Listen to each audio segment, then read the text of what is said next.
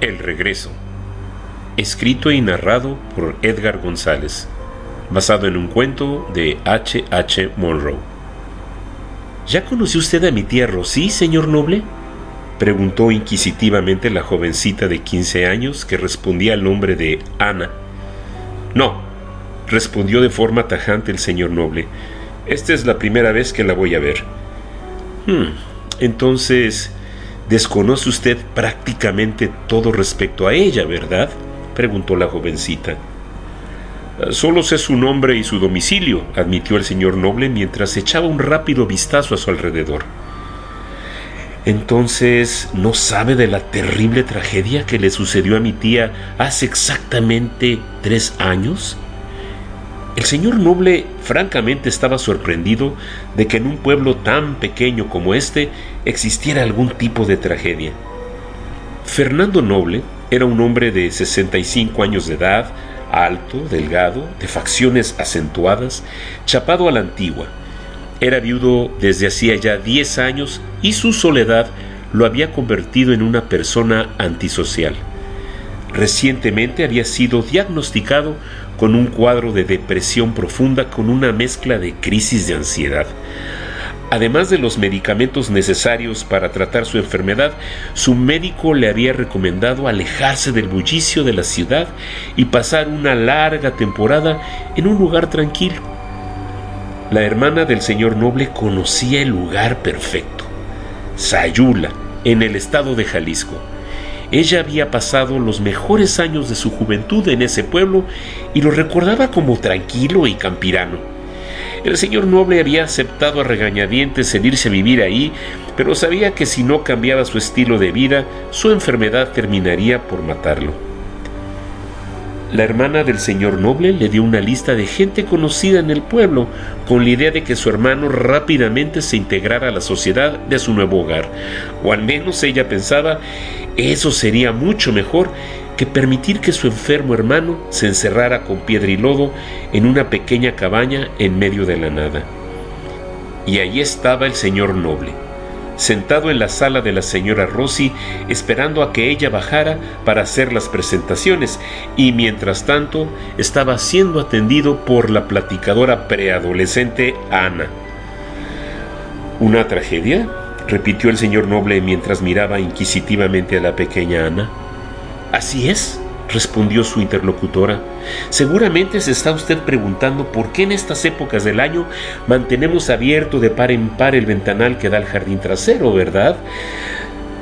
Bueno, supongo que porque hace calor, respondió burlón el señor noble.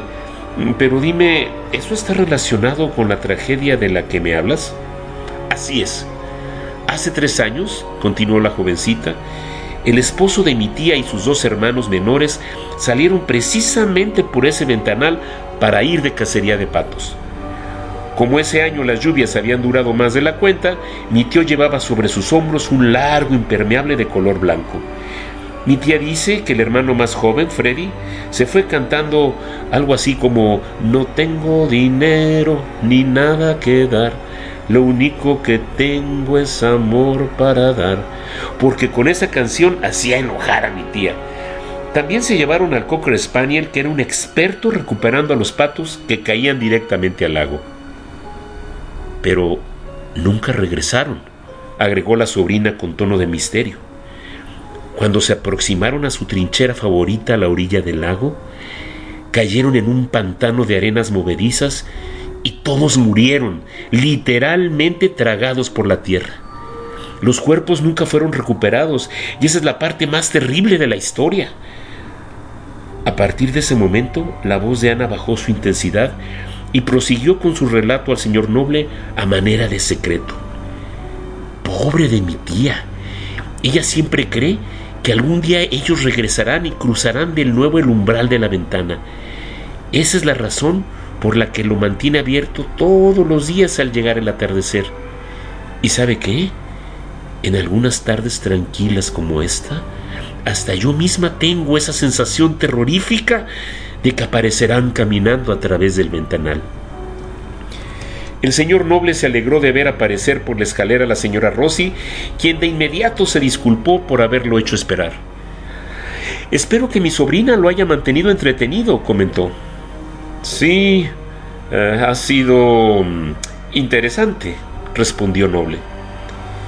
Espero que no le importe que tenga abierto el ventanal. Mi esposo y sus hermanos no tardan en regresar de la cacería y siempre regresan por aquí. Durante estos días ha llovido más de lo usual, así que seguramente van a llegar llenos de lodo de los pies a la cabeza y van a dejar las alfombras hechas un asco. La señora Rossi continuó la charla explicando lo hábil que era su marido cazando aves, pero que en los últimos tres años, por alguna razón desconocida, ya no había tenido éxito cazando patos. Para el señor Noble toda esta reseña era simplemente horrible. Él hizo un esfuerzo por desviar el tema de conversación por algo menos escalofriante, así que le platicó de cómo le habían diagnosticado los médicos su enfermedad neurológica y de la prescripción de mudar su residencia a Sayula. Se dio cuenta que la señora Rossi solo pretendía escucharlo, pero que en realidad mantenía sus ojos mirando sobre sus hombros, directamente hacia el mentado ventanal. Estaba seguro que era una pésima coincidencia haber hecho la visita precisamente en el aniversario luctuoso de su esposo. De pronto, los ojos de la señora Rossi se encendieron como llamas resplandecientes y no precisamente por la conversación del señor noble. Por fin aquí están todos de regreso, gritó la señora Rossi con desenfrenada intensidad, justo para la hora del té, y no se ven tan sucios de lodo como yo había imaginado. El señor noble dirigió su vista hacia Ana, levantando las cejas en señal de complicidad sobre el secreto que antes le había revelado. Pero lo que encontró fue la cara de una joven aterrorizada, mirando hacia la ventana con los ojos casi saliendo de sus órbitas. Con la luz del atardecer entrando por el ventanal, podían distinguirse tres figuras humanas caminando hacia la casa. Las tres cargaban escopetas bajo el brazo y una de ellas se distinguía de las otras porque llevaba a cuestas un impermeable de color blanco. Un cansado cocker spaniel se mantenía cerca de ellos al tiempo que una joven voz comenzó a cantar No tengo dinero ni nada. Noble se incorporó de un salto. Corrió a la puerta de salida tan rápido como pudo y se fue gritando como si hubiera visto un fantasma. Qué hombre tan extraño es ese noble, ¿verdad? comentó la señora Rossi. Se puso a hablar de su enfermedad y de pronto salió intempestivamente sin ni siquiera despedirse. Creo que fue por el cocker, dijo la sobrina de forma calmada. Me comentó que le tiene pánico a los perros. Una vez fue acorralado por una jauría de perros salvajes en una visita que hizo al cementerio y tuvo que protegerse metiéndose en una tumba recién cavada.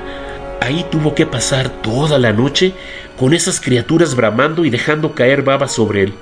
Cualquiera pierde su cordura en una situación como esa.